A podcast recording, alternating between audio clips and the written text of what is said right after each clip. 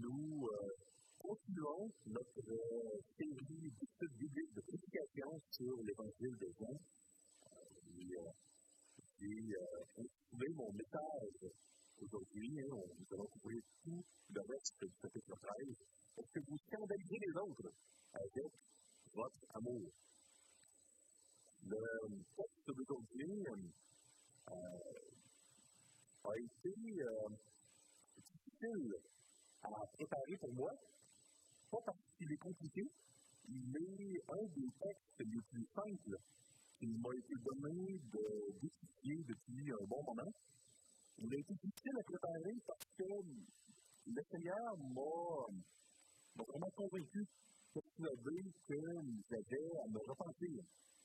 Et il y avait beaucoup de place pour aimer davantage comme lui aime. Euh, puis la beauté avec l'Évangile, c'est qu'on est capable d'aller devant le Seigneur avec nos, euh, nos avec nos péchés. Euh, et puis le Seigneur nous accueille euh, ouvert parce que euh, quand nous regarde, ben, il voit Christ avec sa pureté, sa perfection, sa vie parfaite. Donc un texte super préparé, mais certainement d'une simplicité hors de l'ordinaire. Euh, permettez-moi de prier euh, avant de plonger dans euh, ce texte-là et si la prière que je vais faire reflète ce qui est dans votre cœur, dans votre cœur, joignez-vous à moi cette prière. Seigneur Dieu Tout-Puissant, toi qui sais connaître, même si tu es au-delà de toute connaissance, toi qui t'es révélé, même si euh, tu n'est pas encore complètement dévoilé, on ne te voit pas face à face.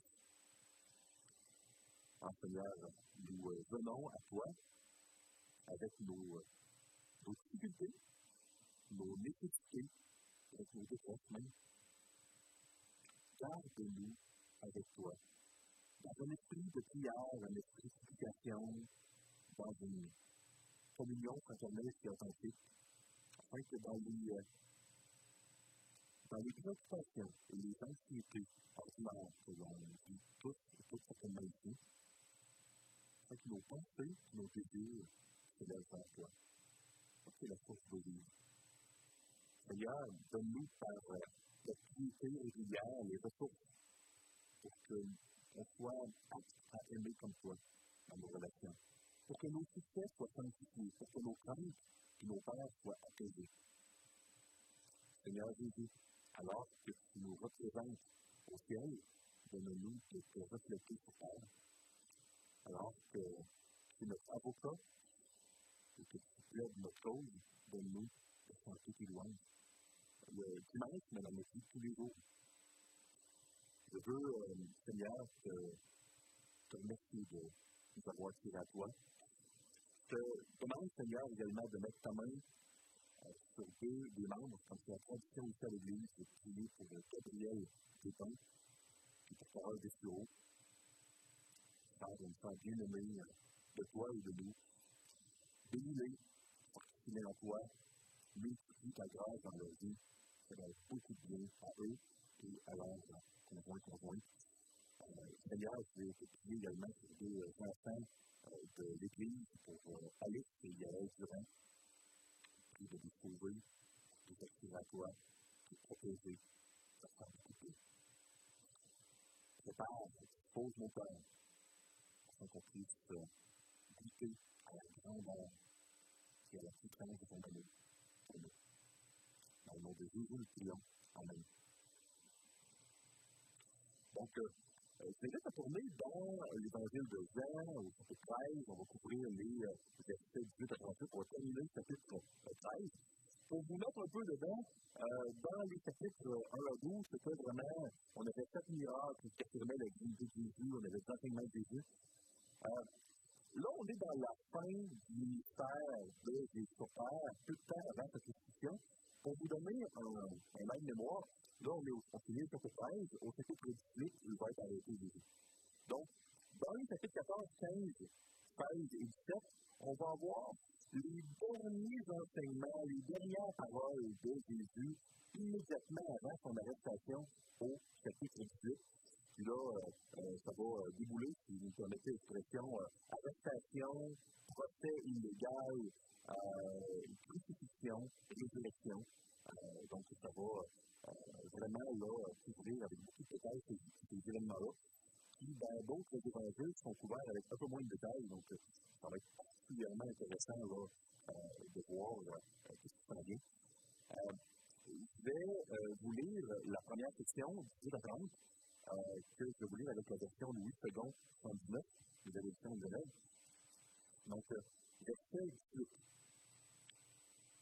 On est vraiment immédiatement après que Jésus, mettant le comble à son amour, ait lavé les pieds de ses disciples.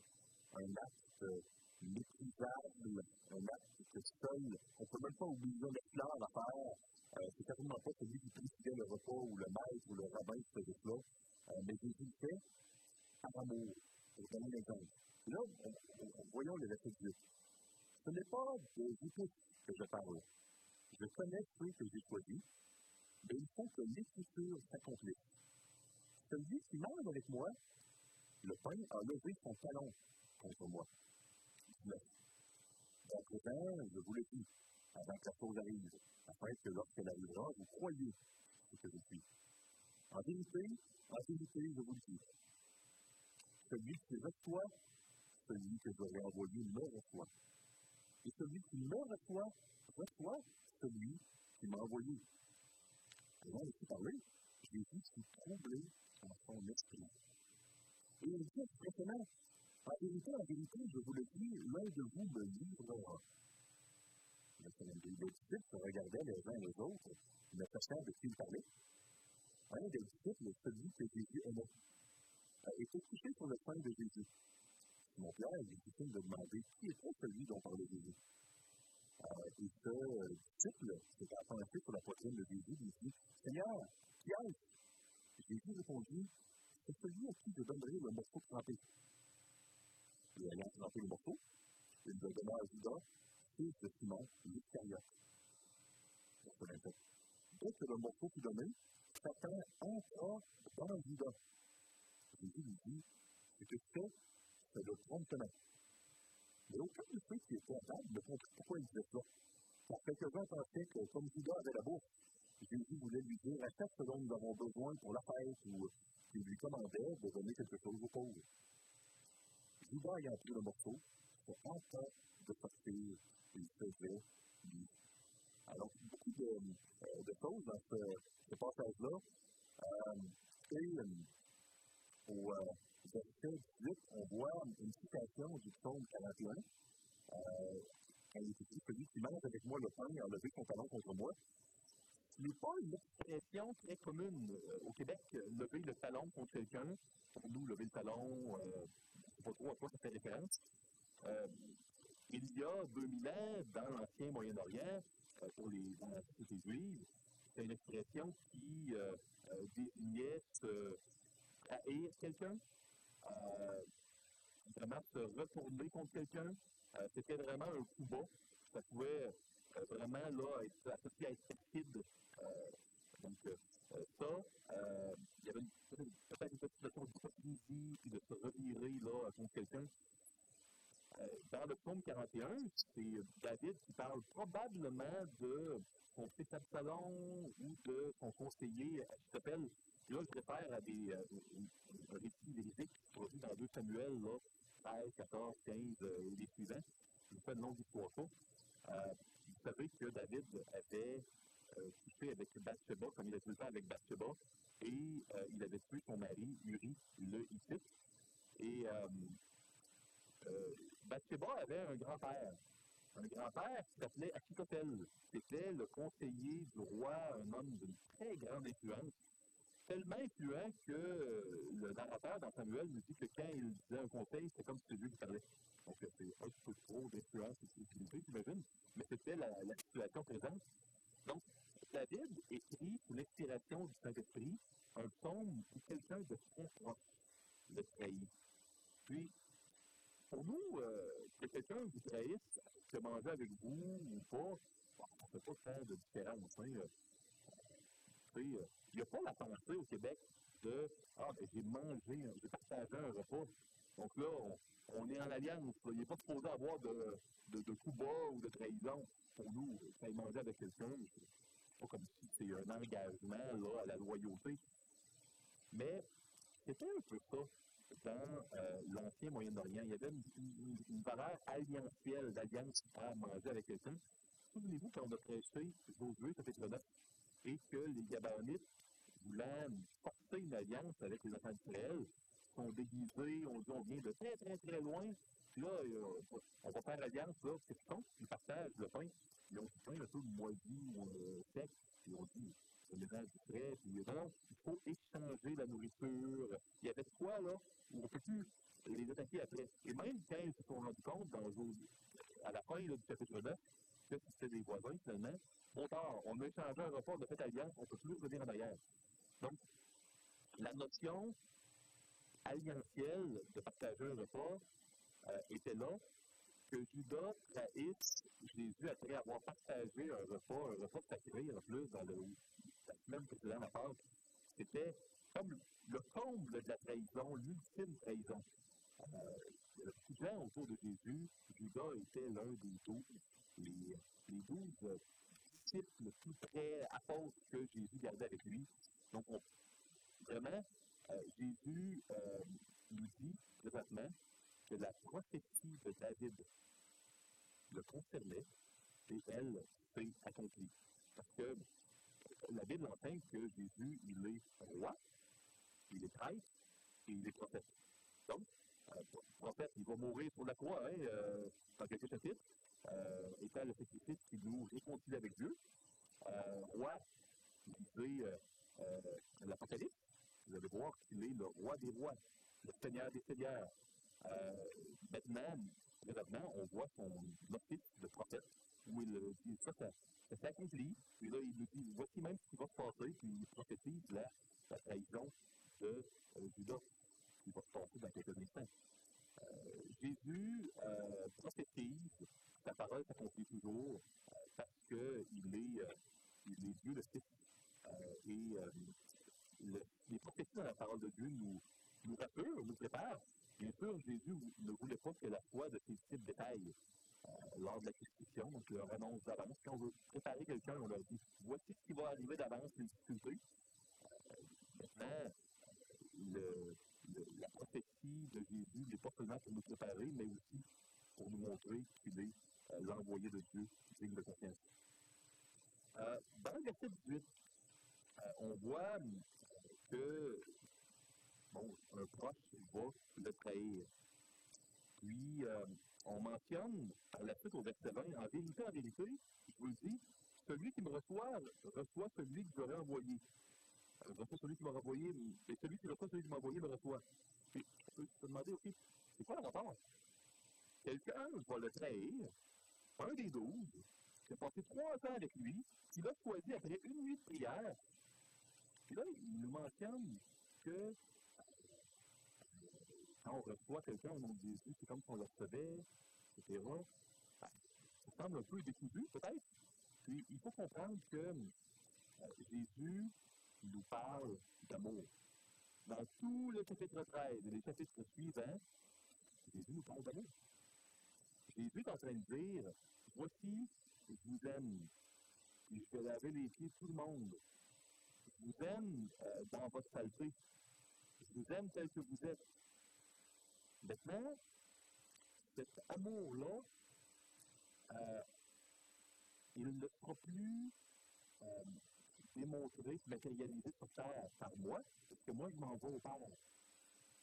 Donc, il n'y aura plus personne sur terre, sauf vous, sauf vous, mes disciples, pour montrer au monde c'est quoi l'amour de Dieu. Le message de Dieu, d'un Dieu qui est amour, un message de salut. C'est euh, Dieu qui a tellement aimé le, monde, qui a envoyé son Fils unique. Que toute personne qui laisse sa foi hein, en, Dieu est la vie éternelle. Puis, Jésus a démontré un amour qui venait de Dieu, un amour qui était différent, plus intense que le nôtre durant toute sa vie sur la terre. Et là, il dit à ses disciples, moi je m'en vais, je ne plus sur terre. Ça va être à vous maintenant de montrer au monde mon amour. Je vais continuer à aimer le monde, mais en vous. Puis vous devez faire exactement comme j'ai fait. Moi, ça m'a euh, beaucoup euh, parlé euh, quand j'ai lu ce passage-là à plein de plein d'égards. Une des choses qui me touche dans ce passage-là, c'est que durant trois ans, les disciples n'ont pas, ne sont pas figurés que Judas n'était pas chrétien, que Judas n'était pas un authentique enfant de Dieu. Si vous vivez trois ans avec quelqu'un, on va dire, on va se figurer, et moi, je trouve ça très encourageant que les disciples ne soient pas figurés que Judas n'était pas un chrétien, pour plusieurs raisons. Un, ça veut dire que Jésus faisait pas de distinction. Jésus aimait autant Judas, ne l'a pas isolé, ne l'a pas mis à part. Moi, si j'avais été à la place de Jésus, bon, en fait, je sais que lui, va trahir, il est chrétien, ah, on va se concentrer pour les onze, on va le mettre de côté. S'il faut absolument qu'il soit là, ben, on va, on va le tolérer, mais on ne gaspillera pas là trop de temps. C'est pas ce genre d'amour-là que Jésus a eu. C'est un amour qui cherche à gagner jusqu'au bout, même quand tout semble perdu, même quand tout est perdu. Jésus n'a pas traité différemment Judas des autres disciples. Ça, c'est un élément qui me touche. Un autre chose qui me touche, c'est euh, on est encouragé à faire comme Jésus. Puis, les disciples, ils ont été encouragés par Jésus à aimer quelqu'un qui allait trahir, quelqu'un qui volait dans la bouche commune. Jésus le savait, il ne l'a pas mis dehors. Tu sais, si ce n'était pas Jésus, serais scandalisé. Que on ait un des personnes, une des personnes choisies qui vole dans la bouche, pour se mettre dehors, je suis en train de dire que a quelqu'un qui va voler là, euh, euh, des choses à l'église, bon, on doit le laisser faire, c'est pas le point. Mais, comprenez-vous? Le Seigneur nous lance un message ici. Puis, euh, parfois, on vit des trahisons. Moi, j'ai rencontré plusieurs personnes à travers les 15 dernières années, plusieurs couples. Certains couples ont vécu des trahisons dans leur mariage.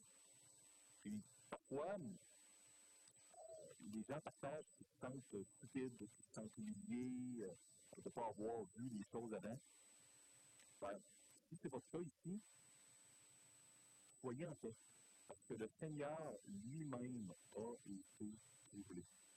Le mot grec, par rapport traduit en, en français par troubler son esprit, c'est un mot très fort. Il ne revient que trois fois dans tout l'évangile de Jean. On voit dans Jean 11 Jésus qui est troublé dans son esprit quand Marie, Marie a le brisé parce que Lazare est décédé. On a de la famille. Puis là, on voit Jésus troublé dans son esprit. Dans Jean 12, en pensant à la crucifixion, Jésus est troublé. Puis là, dans Jean 13, Jésus est troublé. Cette fois-ci, il est troublé par Judas. C'est quelque chose qu'il savait, euh, mais il était quand même troublé. On, est porté à rappeler la divinité de Jésus. Parfois, moi, je suis porté à oublier qu'il était 100% humain aussi. Et qu'il a eu de l'agonie en tuant des grumeaux de Il a partagé, il est aussi. Jésus, Christ, 100% Dieu, mais 100% homme, était troublé quand il vivait une trahison. Est-ce que vous avez déjà été blessé dans votre mariage, dans votre famille, avec vos, amis, euh, dans vos relations? Tout le monde ici a été blessé une ou plusieurs fois? Le Seigneur Jésus ici. Si on voulait écrire en québécois, on pourrait dire que Jésus a été blessé. Carasso, hein, troublant son esprit, c'est très très fort. C'est un verbe qui réfère à trembler. Donc, c'est très, très, très fort comme affirmation. Le Seigneur, il peut nous comprendre. On n'a pas euh, avoir peur quand on est troublé. C'est normal. Jésus a été troublé devant le péché, devant la misère humaine c'est bon qu'on soit troublé nous aussi. Mais notre foi et notre fidélité à Dieu ne doivent pas défaillir pour autant. On ne doit pas aimer moins. Jésus a été troublé, mais il a continué. Il a continué à aimer les gens même qui pourtant le troublaient, la personne qui le troublait. Il y a un autre élément qui euh, est important dans le texte. Euh, on peut se demander qu'est-ce qui s'est passé avec Judas pour qu'après trois ans de ministère, il ne convertisse pas. Puis, trois ans avec Jésus, dans un. Euh, les gens, sont. Euh, hein, c'est une société très collective. Ils mangent ensemble, ils font, ils font euh, tout, tout, tout, tout, tout ensemble durant trois ans. Ils voient des miracles. Ils voient Jésus qui dit Lazare fort, puis là, il, il est ressuscité. Il voit le, la vue qui est rendue à un aveugle de naissance. Comment il a pu ne pas être converti? Puis la grande leçon qu'on doit se rappeler en lisant cela, c'est que Judas n'avait pas besoin d'un exemple ou d'une influence. Judas n'avait pas besoin de preuves pour convertir. Judas avait besoin d'un sauveur. Puis, moi, c'est ce que j'ai eu besoin? D'un sauveur. Si vous n'êtes pas un enfant de Dieu, certains vous en visite. Vous n'êtes pas visite. Peut-être que vous avez grandi dans une famille chrétienne. Peut-être même que vous êtes membre de l'Église. Tu sais, Judas était un des douze apôtres. Il fait des miracles au nom de Jésus. Et il n'était pas sauvé. Donc, tout à fait logique de penser qu'il peut y avoir des gens, certainement, dans cette pièce qui euh, ont eu le bon enseignement, qui ont eu le bon exemple, qui ont eu les bonnes influences, mais qui ne sont pas sauvés. La seule manière d'aller à Dieu, c'est d'être sauvé de nos péchés. On a besoin d'un sauveur. Ça peut sembler dur, euh, puis parfois on est porté à blâmer Dieu en disant Pourquoi tu pas fait qu'il soit sauvé? C'est amour pour faire, le Seigneur.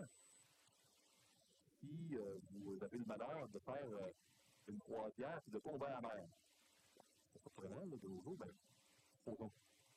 Puis là, vous avez un sauveteur qui vous envoie une bouée de sauvetage. Si vous vous dites, bon non, moi, je n'ai pas besoin. Je suis un bon nageur, euh, je vais réussir à attraper la, la côte à la nage ou à grimper. Si vous ne prenez pas la bouée, ce n'est pas de la faute du sauveteur. Le sauveteur, euh, peut vous envoyer la bouée, mais euh, vous ne la prenez pas, vous allez périr. Puis c'est la même chose avec Dieu. Aussi simple que ça, à bien des égards. Ah, il y a des limites à l'analogie, mais le Seigneur voudrait que tous les hommes, toutes les femmes, tous les humains soient sauvés. Euh, il y a une part de mystère dans la théologie de l'élection, j'en conviens, mais moi, ce que je veux dire, c'est si vous croyez que vous avez besoin d'être sauvé de vos péchés, peu importe que vous soyez pasteur ou dans une famille chrétienne ou membre de l'Église, la Bible enseigne qu'on a tous et toutes besoin d'être sauvés de nos péchés. Par la foi, on peut vivre ce que la Bible appelle une nouvelle naissance une conversion. Tu être sauvé l'éternité de nos péchés, être devenu uni à Christ. Donc, ce n'est pas des expériences mystiques qui vont, euh, qui vont sauver. Il y a fait des miracles, Judas, vraisemblablement. Ce n'est pas d'être euh, dans une grande connaissance. Il y avait sûrement une grande connaissance de, de Jésus. il était avec lui trois ans. Il y avait toutes sortes d'enseignements qui ne même pas dans l'Évangile. Mais il n'avait pas reçu dans sa vie Jésus comme sauveur. Pour recevoir Jésus, il faut reconnaître qu'on a besoin d'être sauvé. Puis, qu'est-ce qui va nous amener à recevoir Jésus? C'est quand on goûte à son amour. C'est pour ça que nous, on est chargé de la mission d'aimer. Vous amène exactement au bon endroit. Vous amène ici. Euh, comment obéir au plus grand commandement? J'ai les versets 31 à 35. Lorsque Judas est sorti, il a pris le morceau,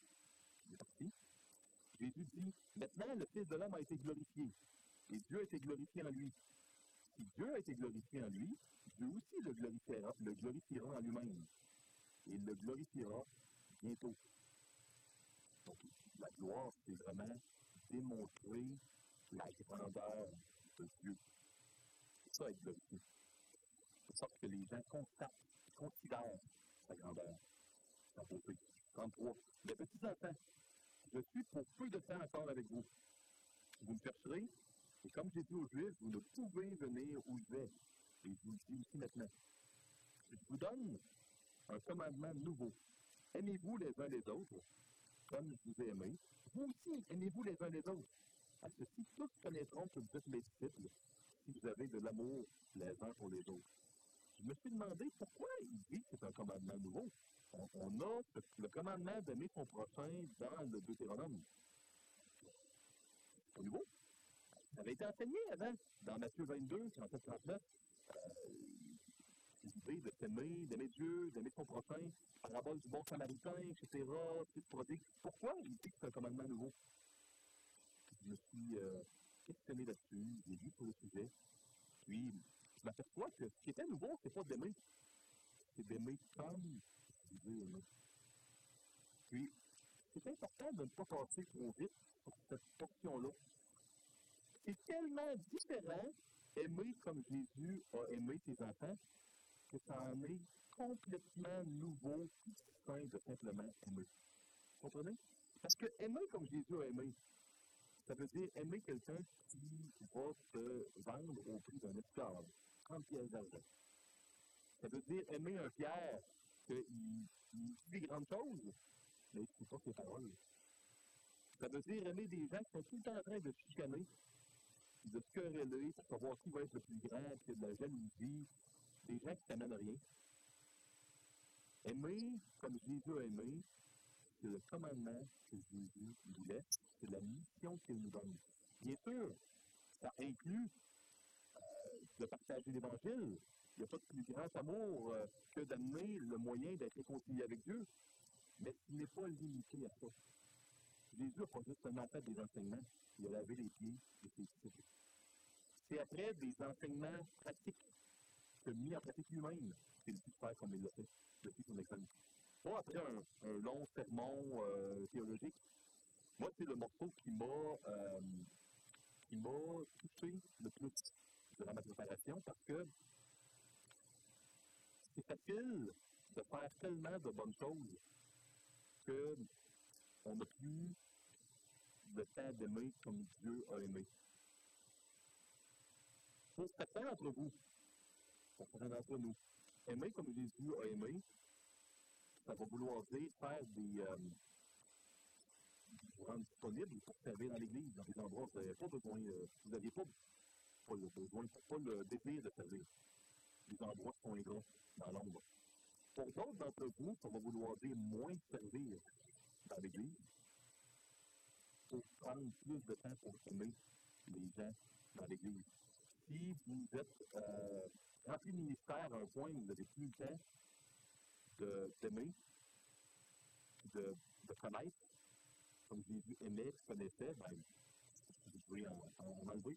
Certains doivent ajouter du service, d'autres doivent en, en retrancher. Euh, aimer comme Jésus a aimé, ça veut dire euh, euh, qu'on aime des gens qui ne nous apporteront rien, peut-être même vont nous apporter du truc. Ça veut dire continuer à aimer quand quelqu'un nous a blessés. C'est vraiment ça que ça veut dire. Ça veut dire aimer quelqu'un qui, nous trahit. Ça se prévoit dans notre horaire, ça se prévoit dans notre budget. Ça commence par la. Si vous êtes comme moi, dans ma préparation de message, que l'Esprit Saint qui est en vous, comme enfant de Dieu, vous parle, vous dit que vous aussi, vous avez à vous sentir euh, de ne pas aimer suffisamment comme Jésus. Avec le, Seigneur, on est tout le temps accueillis bras ouverts, avec amour. Vous l'ai dit tantôt, en, tant qu'enfant de Dieu, on est en Christ. On est vraiment là avec la pureté et la perfection de Dieu. On peut aller à Dieu avec euh, nos bêtises, avec nos manquements. Puis le Seigneur nous pardonne toujours. Puis on peut lui demander de, premièrement, nous renouveler notre connaissance de son amour. La manière, la force, la puissance pour aimer notre, dans l'Église, les uns les autres. Parce qu'il y a des commandements dans la Bible d'aimer tout le monde, mais dans Jean 13, le commandement, c'est d'aimer les uns les autres au sein des disciples. Vous comprenez? Euh, ça doit commencer dans l'Église locale, l'amour les uns les autres. Et ça doit être tellement fort que les gens autour de, l'Église, autour de nous, doivent dire peut-être ça n'a pas de bon sens, c'est tout, mais définitivement c'est différent, c'est distinct. La, marque de reconnaissance des chrétiens euh, n'est pas leur connaissance biblique, c'est pas non plus les œuvres sociales dans la ville. On peut faire des œuvres sociales, on peut avoir des connaissances. la marque de reconnaissance que Jésus donne de ses disciples, c'est, pas l'amour envers les incroyants, bien qu'on est commandé, c'est l'amour les uns avec les autres dans l'Église. Vous savez, euh, dans un couple, on voit le meilleur et le pire. c'est ce que euh, notre pasteur Éric euh, nous, euh, nous, répète parfois, il a mentionné ça de Joe de la à un certain moment.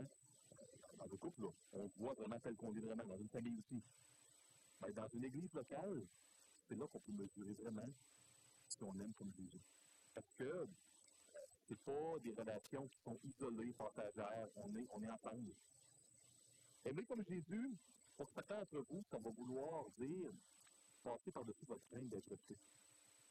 Euh, on est tous rejetés par des, euh, des personnes, parfois on, on, peut avoir peur d'aller vers quelqu'un en disant Ah, ben, euh, est-ce que qu'on aille euh, prendre du temps ensemble, vous prier avec toi. On peut avoir peur d'être rejeté. Anecdote euh, humoristique un peu, mais, mais bref, je me il y a quelques années, j'étais à un, événement, là, euh, d'association, là, à, Montréal, puis il y avait pas de Là, je vois un des anciens étudiants, on va l'appeler John, euh, qui j'avais enseigné deux cours il y a quelques années avant. Là, je vois qu'il euh, regarde vers moi et qu'il me dit Ah, suis tellement content de te voir. Ça fait tellement longtemps. Là, je vois qu'il arrive pour donner un câlin. Là, je dis Ah, hey, ben, moi aussi, je suis content de te voir. On va l'appeler John. Là, je vois, oh, il y avait voir quelqu'un juste à côté de moi, en de moi. Là, c'était un peu, euh, un peu ridicule. Je dis, c'est pas moi là, c'était l'autre. Bon. bon. Pas plus grave que ça, là, il n'y a pas de cause. Euh, euh, mais, parfois, là, c'est pas, pas douloureux, plus un peu euh, drôle ou humiliant, drôle pour les autres, peut-être qui ont vu la fin. Euh, mais parfois, on a cette peur-là d'inviter quelqu'un à manger qui n'aime pas ça. Euh, d'inviter quelqu'un qui finalement qui parle contre nous après.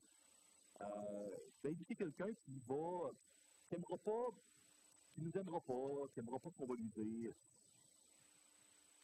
Aimer comme Jésus dans l'église locale, ça veut dire prendre le temps, ça veut dire le budgéter, ça veut dire se priver de d'autres bonnes choses.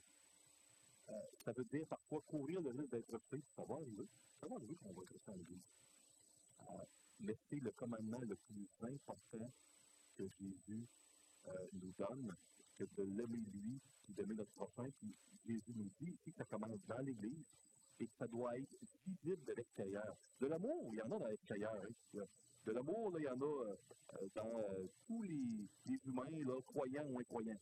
Mais de l'amour comme Jésus, un amour qui, euh, est inconditionnel, qui est gratuit, un amour qui ne recherche pas la justice personnelle, un amour qui pardonne. Ça, c'est euh, vraiment spécial. Il y a des nuances dans bien des choses. Évidemment, je conscient que si euh, euh, quelqu'un qui est membre de l'Église, la personne euh, est en prison parce qu'elle a du poignarder, bien sûr, on s'entend qu'il y a des circonstances. Ici, je ne parle pas de quand il y a du danger là, pour votre vie, des choses comme ça. Euh, mais je parle de quand on est blessé, de quand euh, on, a, on, a, des craintes, des peurs. Donc ça, c'est le nouveau commandement. C'est ce que Jésus nous laisse à faire. Si vous êtes euh, dans la recherche de la volonté de Dieu pour savoir si vous devez prendre un ministère ou non à l'Église, ou continuer un ministère, vous devez vous poser la question. Seigneur, de quelle manière tu veux que j'aime les frères et sœurs de l'Église? Est-ce que ce ministère-là va me permettre de mieux les aimer? Est-ce qu'il y a d'autres manières dont je pourrais mieux les aimer? Ce commandement-là euh, peut également être une des manières qui va vous aider à discerner la volonté de Dieu.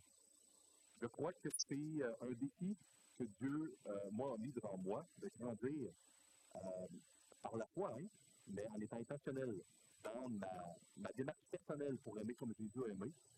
Puis, euh, je vous encourage vraiment à, prendre vous aussi le défi, à faire comme moi, et puis à vous engager envers le Seigneur d'une manière intentionnelle à aimer davantage, même si ça peut vouloir dire servir moins dans l'Église pour certains. Humilité, grâce et persévérance. Les versets 37 38, laissez-moi vous les lire. Mon père lui dit, Seigneur, où vas-tu? Jésus, je m'en vais là où je peux pas aller, il parlait sa mort. Hein? Jésus répondit, tu ne peux pas maintenant me suivre, lui disait, mais tu me suivras plus tard. Seigneur, lui dit Pierre, pourquoi ne puis-je pas te maintenant? Je donnerai ma vie pour toi. Jésus répondit, tu donneras ta vie pour moi. En vérité, en vérité, je te le dis, Le coq ne chantera pas que tu m'aies renié trois fois. Ouch. Ça, ça a dû être assez douloureux pour Pierre, devant les disciples, de faire ça. Mais c'est vrai. Mais en même temps, le fait que Jésus l'a dit à Pierre, il traitait avec bienveillance. Moi, je suis certain que l'amour que Pierre a ressenti à ce moment-là, ça l'a aidé à se. Deux des disciples sur douze ont trahi, Judas Iscariote et Pierre. Judas n'avait jamais goûté pleinement à l'amour de Dieu, il n'en voulait pas trouver ce cœur. Il ne pas trouver ses péchés. Il s'est suicidé, et puis il est allé dans le lieu de la pétition. C'est ce que l'auteur euh, euh, Luc, lit des actes, nous dit. Pierre, lui, a renié une fois, deux fois, trois fois. Il a vraiment euh, pleuré amèrement et il s'est repenti. Qu'est-ce que Jésus a fait? Il l'a mis en leadership. Hein, il a dit ça, tu vas conduire vraiment les autres. Donc, c'est pas le premier pas comme personne dit, c'est ce que je suis en train de dire. Mais il y a eu un rôle spécial de leadership dans l'Église primitive. Donc, pourquoi Dieu, c'est le Dieu qui dit immédiatement après l'enregistrement de Jonas, ben, euh, ah, va Pourquoi Dieu, c'est le Dieu qui dit, garde, quand tu vas être repenti, là, après m'avoir trahi, ben, va, euh, va conduire les autres. Parce que Dieu, c'est qui est gracieux. On n'est jamais digne par nos propres forces et nos propres euh, bonnes actions, notre justice personnelle de servir Dieu. Il n'y a personne qui est digne ici de suivre Dieu par sa propre euh, justice. Mais par la croix, par le sacrifice de Jésus à la croix, on est digne de suivre et de remplir n'importe quel appel. Pas sur la base de ce qu'on a fait, sur la base de ce que Jésus a fait, qui est à notre compte. Et euh, parfois, on a, peur de se faire rejeter, puis on prend, une distance de Dieu après avoir trébuché dans les péchés, parce qu'on pense que Dieu est comme nous, qui va cette année, qui va se placer. Mais moi, j'ai un message à, vous dire, c'est à me dire. Dieu n'a pas fini avec vous. Puis quand vous êtes euh, découragé vous-même, ben, Dieu n'est jamais découragé de ses enfants. Il ne rejette jamais ses enfants. Il a une, une grâce à l'intérieur de l'Alliance, un, un pardon qui est tellement grand que notre tête, souvent humaine, ne peut pas le concevoir. C'est en raison de ce pardon-là qui est infini que l'auteur de l'Épître aux Hébreux dit qu'on doit s'approcher avec assurance du trône de la grâce. Sachant qu'on est, euh, on est accueilli bras ouverts. Et euh, moi, je veux vous encourager, ne vous sentez jamais, euh, ne laissez jamais un sentiment d'être indigne vous empêcher de faire ce que Dieu vous demande de faire. C'est correct de se sentir indigne, mais croyez que Jésus a dit vrai quand il a dit que sa pureté vous est appliquée. Ne laissez pas votre émotion guider votre vie, laissez votre foi guider votre vie. Et la foi et les émotions, c'est deux choses distinctes. La foi, c'est croire que ce que Jésus a dit est vrai, et agir comme tel. Les émotions, ben, c'est aller selon ce qu'on ressent, c'est pas toujours vrai. Parfois, ce qu'on ressent n'est pas aligné avec la parole de Dieu. J'aimerais euh, euh, vous euh, laisser avec euh, quatre applications à considérer, à garder dans votre cœur. Un, est-ce que vous voulez recevoir l'amour de Dieu dans votre vie? À ceux ici qui ne sont pas des enfants de Dieu, qui en connaissent peut-être beaucoup sur Dieu, qui ont été dans la présence de Dieu, un peu comme Judas, mais qui n'ont pas été sauvés à Dieu. Est-ce que vous voulez avouer ce? Croyez-vous que vous avez besoin d'être sauvé de vos péchés, comme la Bible enseigne?